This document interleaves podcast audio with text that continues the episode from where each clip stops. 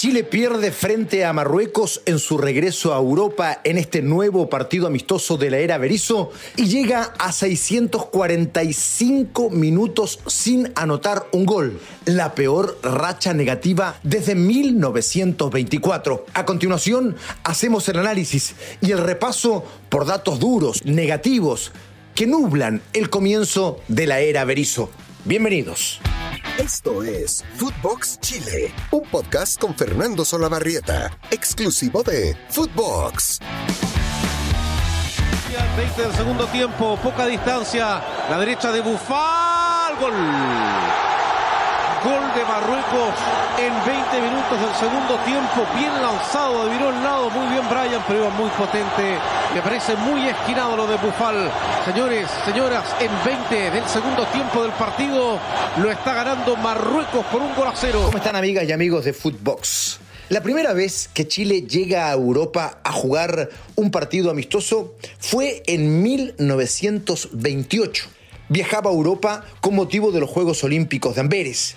Tras participar en dichos juegos, donde enfrentó a Portugal perdiendo por 2 a 4, le ganó a México por 3 a 1 y empató con Holanda 2 a 2, La Roja desarrolló una serie de compromisos amistosos. El plantel en aquella época era dirigido por el inglés Frank Powell y como la FIFA prohibía que las selecciones olímpicas pudieran presentarse en encuentros amistosos, entonces la escuadra pasó a llamarse Los Cóndores para estos efectos y para poder jugar estos primeros partidos amistosos de La Roja en Europa.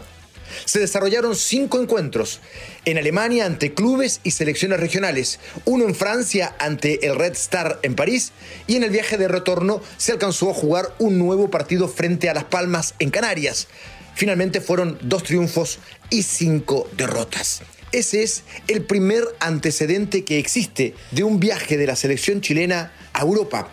Y el último es el que se está desarrollando en estos momentos y que tuvo un mal comienzo. Uno más en este nuevo encuentro jugado en la era Berizzo. Hay varias conclusiones a destacar. Vamos primero por los números y vamos por la ficha del partido. Bueno, en Marruecos jugaron Bunu, Saiz, Dairi, Hakimi, Masraoui, Amrabat, Ourari, Amala, Boufal, Sijic, la gran figura del partido para mi gusto, y En Nesri. Luego entraron Harit, Sabiri, Kedira, Kail y Jabrane. Chile, que es lo que nos importa, desarrolló en la cancha un sistema táctico referido a una línea de tres defensores. Esta era la novedad. Quería probarlo Berizzo. No sé si salió tan bien. Lo cierto es que en razón de ese sistema táctico, los nombres fueron los siguientes. Cortés en el arco, Paulo Díaz como defensor por derecha, Gary Medel como líbero y Valder Huerta por izquierda. Por derecha se probó a Delgado, un jugador que se fue de Chile siendo un delantero de Colo Colo, pero que hoy actúa como lateral o como lateral volante la mayoría de las veces en, eh, en fútbol portugués. Luego estuvieron los tres mediocampistas de siempre, ¿no? Pulgar, Vidal y Aranguis, para dejar por el sector izquierdo como lateral volante por ese lado a el chileno belga Mesatú. Y arriba Alexis Sánchez con Ben Brereton. Jugaron también e ingresaron Gabriel Suazo, Valencia, Alarcón, Núñez y Valdés. El partido dirigido por Martin Dohal un juez eslovaco terminó por 2 a 0, con victoria para Marruecos. El primero, minuto 66 Bufal, el segundo, en el 78 Sabiri.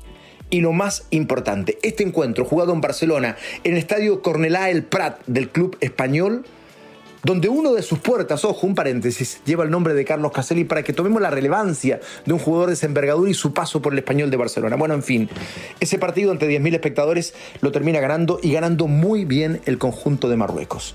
Superior en todo momento a Chile en cada minuto del partido. Chile, decía Alexis Sánchez, nos desplegamos con la intención de hacer una presión alta. Fue imposible. Nunca Chile tuvo la oportunidad de estar instalado en campo rival. Eso prácticamente no ocurrió.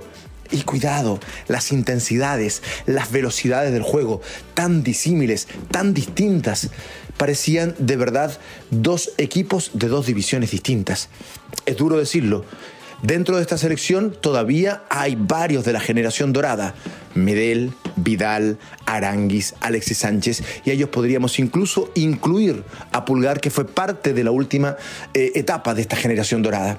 Sin embargo, ellos ya no marcan la diferencia que hace mucho tiempo nosotros veíamos que marcaban. Pero claro, nos olvidamos, por ejemplo, que aquella fantástica gira de San Paoli cuando Chile se plantó mano a mano con Alemania, donde Chile jugaba con Brasil, donde Chile le ganaba a Inglaterra en Londres con autoridad, eso ocurrió hace casi 10 años, fue en el 2013.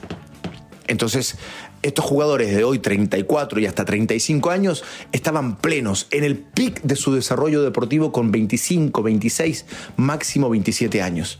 No es el caso y se nota. Y si a eso se suma que los que se van incorporando poco a poco, tampoco tienen ese nivel de intensidad. Ninguno de ellos juega en los equipos donde estuvieron los más importantes estandartes de la generación dorada, entonces concluimos que este equipo volvió un poco, cuidado, yo ya tengo 51, a ser la selección chilena tipo, aquella que conocimos desde siempre en la historia. Una selección que intentaba dentro de todo ser competitiva, pero que siempre estuvo en un segundo plano a nivel sudamericano y por supuesto también a nivel mundial. ¿Tendremos que reacostumbrarnos a esto? Bueno, por lo menos en la fase de desarrollo, de evolución, en esta fase de trabajo, sí, no hay ninguna duda, esto es lo que hay, no hay más que esto. Pero yo me resigno a pensar que un buen trabajo de Berizzo y un buen grupo de jugadores no nos puedan volver a llevar a ser sumamente competitivos. No sé si como fue la generación dorada, eso es muy difícil de repetir, muy difícil de repetir, pero sí espero que esta selección pueda estar otra vez en la elite sudamericana. Si este equipo es séptimo en Sudamérica, este equipo apenas alcanza eh, o no llega a un 30% de rendimiento con selecciones sudamericanas. Si ese es el gran problema que está demostrando hoy Chile, que ha retrocedido incluso respecto de lo que ha sido la historia del fútbol nacional y la historia de la selección chilena. Por tanto, lo que observamos en este partido frente a Marruecos no es más que una confirmación de que de que estamos mal, que la selección chilena realmente no tiene hoy un trabajo adecuado, ni, ni la materia prima que necesita para llegar a lo que hace algunos años nada más fue. Y ese trabajo debe hacerlo Berizzo. ¿Confío en Berizzo? Pienso que sí, que es un técnico que tiene las herramientas, el profesionalismo y el trabajo como para sacar esto adelante.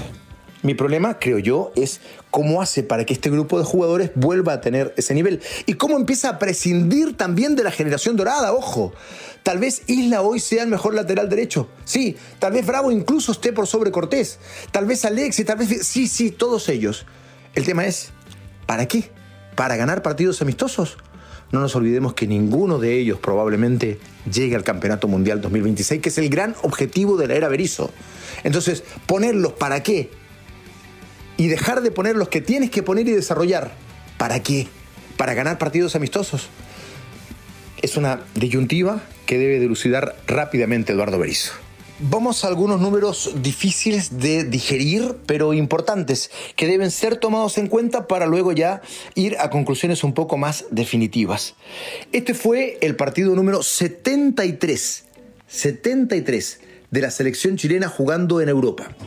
17 triunfos apenas, 24 empates, 32 derrotas, 80 goles a favor, 111 goles en contra. Ese es el registro de la selección chilena jugando en Europa. Esta fue la confrontación número 17 ante rivales africanos. La primera se desarrolló en 1982, aquella en eh, el Mundial de España, que fue derrota frente a Argelia por 3 goles a 2. Bueno, a partir de allí se registran 9 triunfos, 5 empates y 4 derrotas. Esta última, dolorosa frente a Marruecos. Ante Marruecos fue la segunda vez que se jugó. La primera, lo recuerdo bien, estaba yo en el estadio, una pequeña cancha allí en Aviñón, en un amistoso previo a Francia 1998, y fue empate 1 a 1 en la bellísima ciudad de Aviñón donde llegó primero Chile a esa eh, fantástica historia que fue el Mundial de Francia 1998. En un tiro libre que puede revestir peligro para los austríacos. Bajerson como único hombre en la barrera pide distancia. El Coto cierra, sirve el Coto, se mueven todos. Llegó Iván y es gol chileno. La pelota entró. Chile completó 6 partidos y 545 minutos sin anotar goles, ¿no? Los 6 partidos más 5 que se suman respecto del último gol que se anotó. ¿Por qué? Porque el último gol fue marcado por Alexis Sánchez en el minuto 85. Ahí están los 5 restantes. En el triunfo sobre Bolivia, ¿se acuerdan ustedes? En La Paz, hace ya un montón de rato. Bueno, fue victoria 3 a 2 el 1 de febrero por las clasificatorias rumbo a Qatar. Clasificatorias donde quedamos fuera. Esta es la peor racha negativa desde 1924 en cuanto a incapacidad de anotar goles. Insisto, 6 partidos, 545 minutos sin anotar goles. Peor racha negativa desde 1924 porque algunas estadísticas mencionan que entre 1922 y 1924 Chile estuvo 6 partidos sin anotar y 595 minutos. Por tanto se dice que esa es la peor. Pero ojo, uno de esos partidos es ante el seleccionado B de Argentina en Buenos Aires y fue derrota 0 a 1. Pero el mismo día, 12 de octubre de 1922, esa selección disputaba un partido principal amistoso por la Copa Roca ante Brasil en San Pablo. Tanto es así que de hecho la estadística de la Asociación Argentina de Fútbol no contempla ese partido disputado en la cancha de Barraca Central. Está fuera de la estadística oficial. Por tanto, uno podría inferir que esta, esta estadística, la de ahora, a la que se llegó frente a Marruecos es la peor racha negativa de todos los tiempos de la selección chilena. ¿Por qué pasa esto? Por muchas situaciones, por un desgaste. Yo digo, sí, todavía hay que sembrar la cancha con tres o cuatro, no más porque la generación dorada, a la que habrá que agradecerle mucho, habrá también que decirle y despedirla, porque hay que dar paso a la nueva generación, que es la que va a poder jugar más adelante. Si nos encantaría que fueran eternos, pero no son eternos. Y ya para los próximos desafíos no van a estar, o porque van a estar prácticamente retirados o al borde de dejar la actividad. Entonces, y porque además seamos honestos, seamos sinceros, aunque nos duela. Esta generación dorada viene de dos fracasos estruendosos en clasificatorias mundialistas, entonces tampoco veo una razón tan poderosa como para mantenerlos dentro de la cancha. La selección chilena se viene cayendo desde la Copa Confederaciones del año 2017, hace cinco años. Después viene ese partido terrible con Paraguay, aquella victoria con Ecuador, agónica, dramática, la derrota frente a Bolivia y el último partido frente a Brasil que fue derrota y eliminación rumbo a Rusia, de manera increíble. Bueno, de ahí en más este equipo se viene cayendo. O sea, este grupo de jugadores, o la mayoría de ellos, no jugó bien en la última etapa con Pisi, no jugó bien con Rueda, no jugó bien con Lazarte, ni está jugando bien con Berizzo. ¿Es culpa de todos los técnicos que no puedan jugar bien? ¿O hay una responsabilidad enorme, grandota de parte de los jugadores? A mí me parece que por ahí va la mano. Que esa es la razón. ¿Sigo creyendo en el trabajo de Berizzo? Sí, me parece que es un buen técnico me parece que la materia prima que tiene em, hay una responsabilidad de parte de él de hacerla mejorar, por supuesto que sí. Tampoco es la gran materia prima con la que se encontró San Paoli, ya desarrollada por Bielsa, por supuesto que no. Hay mucho desgaste y hay una nueva generación que se incorpora que no tiene ese nivel, pero es responsabilidad de Berizzo hacerla jugar a lo menos mejor. Chile, es cierto, Tal vez su historia no habla de ser una potencia mundial, lo fuimos durante varios años con la generación dorada, pero tampoco somos séptimos en Sudamérica. Eso hay que arreglarlo y eso es responsabilidad de Berizzo. Pero el que esta selección lleve tanto tiempo jugando mal, lleve tanto tiempo sin anotar goles, me parece que pasa más por aquellos que ejecutan en la cancha que aquellos que tienen las ideas en la banca. O sea, hay gran responsabilidad de los jugadores. Espero que contra Qatar se rompa esta racha negativa. Debiera ser así. Qatar es un equipo débil, sí, clasificado para Mundial por ser anfitrión. Cabeza de serie también por ser anfitrión, pero un rival de segunda o tercera categoría a nivel mundial. Espero que allí Chile sí vuelva a mostrar una cara un poco más atractiva en términos futbolísticos. Y si no, bueno, habrá que asustarse en serio. Muchas gracias. Que tenga una hermosa semana. Esto fue Footbox Chile con Fernando Solabarrieta, podcast exclusivo de Footbox.